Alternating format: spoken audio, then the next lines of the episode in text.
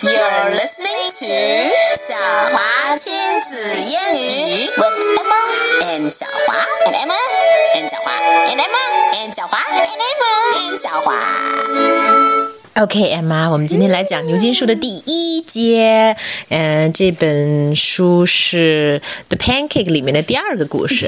It's called floppy, floppy. It's Super Easy. Let's take a look. Okay. Oh, floppy. Floppy is running and accidentally knocks over the tray.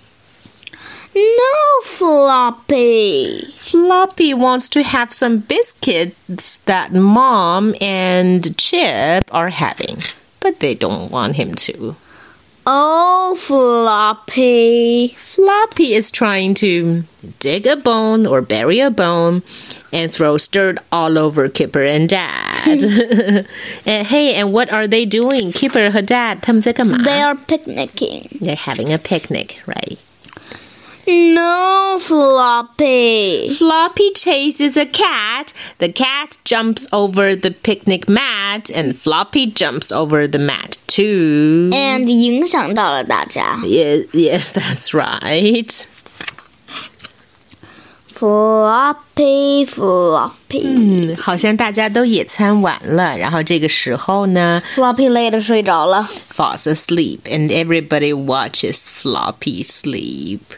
Floppy, floppy. Do they look mad at Floppy? Nope. Nope. Why not? Because they love floppy. That's right. Okay, let's talk about the story briefly. What does Floppy bury?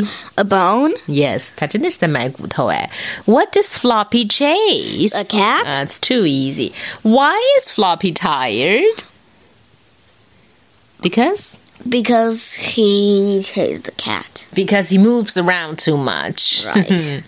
第四个问题, what naughty pets do you know?